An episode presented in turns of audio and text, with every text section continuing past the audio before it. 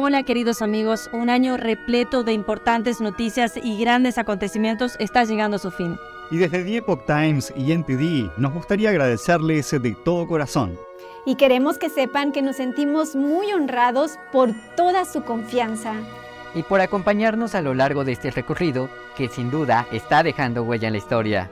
Y mirando hacia adelante, les animamos a pensar y a reflexionar, con fe, optimismo y esperanza. Y a creer que un mundo mejor es posible y que está a la vuelta de la esquina. Les deseamos una feliz Navidad en compañía de sus seres amados, un feliz año nuevo repleto de salud, de prosperidad y de fortaleza para enfrentar cualquier desafío. ¡Felices fiestas!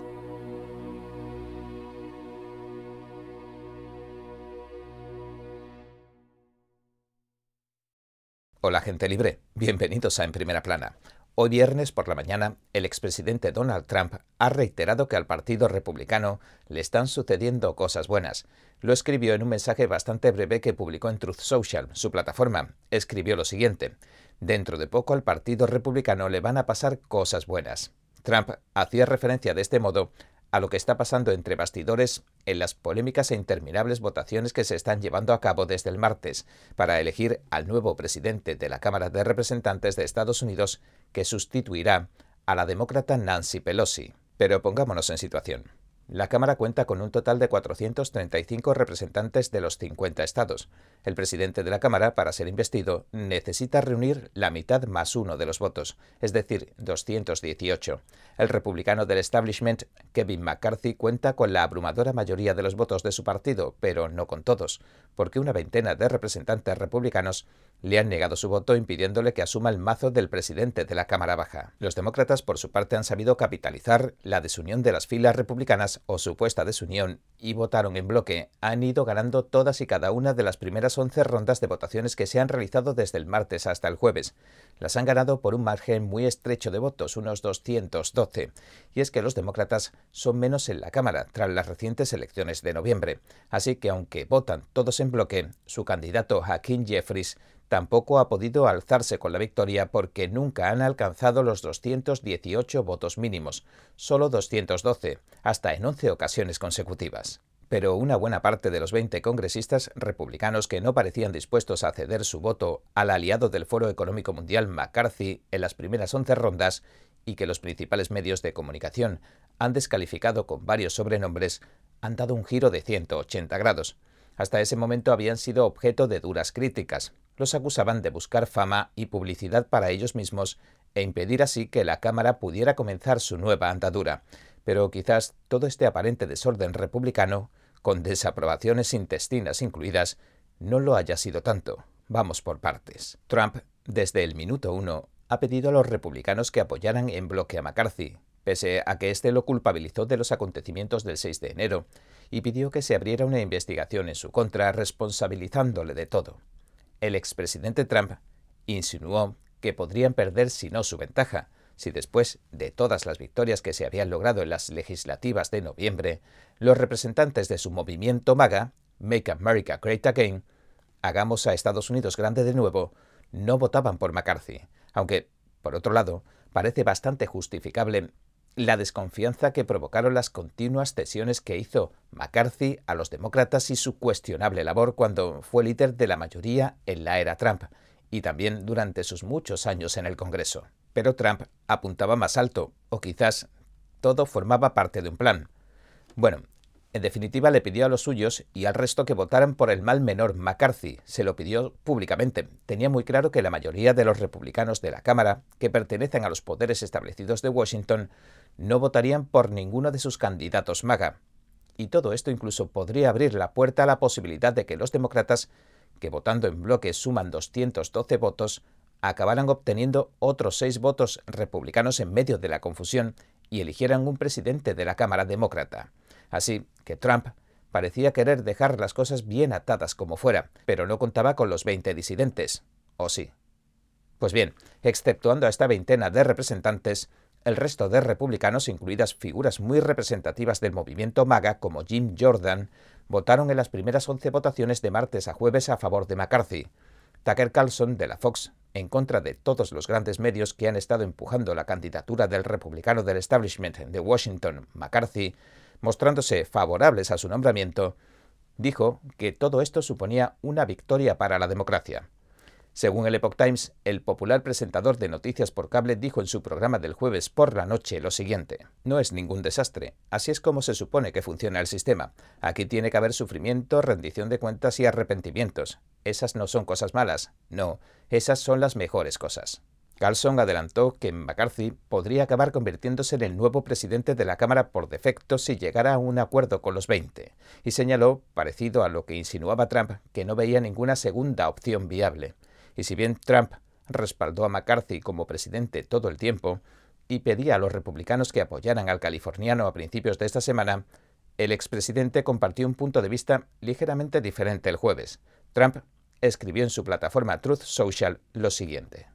De hecho, creo que hubo una gran victoria republicana hoy, después de pasar por numerosas votaciones que no lograron determinar un presidente de la Cámara. Estas han hecho que el cargo y el proceso de llegar a ser presidente de la Cámara sean más grandes y más importantes que si se hiciera de la manera más tradicional. Newt Gingrich, el expresidente republicano de la Cámara de Representantes, que se mostraba en desacuerdo con la falta de consenso republicano a principios de semana, también cambió de opinión a la luz de los acontecimientos y tuiteó lo siguiente. Prefiero el torpe y frustrante proceso abierto en la Cámara de los Estados Unidos a la forma en que Putin o Xi Jinping o el ayatolá iraní o Kim Jong-un lo manejarían. Sí, la libertad puede ser frustrante, descuidada, un poco incontrolable y sorprendentemente creativa. Esa es la alegría de ser estadounidense. Matt Gaetz, uno de los representantes que continúan resistiéndose a McCarthy, nominó como presidente de la Cámara a Jim Jordan, e incluso al propio expresidente Trump, demostrando así que no hay tanta desunión como aparenta haber en el seno de los republicanos MAGA. Finalmente, en la votación número 12 empezaron a aclararse las cosas y comenzamos a comprender la jugada de los 20 en discordia.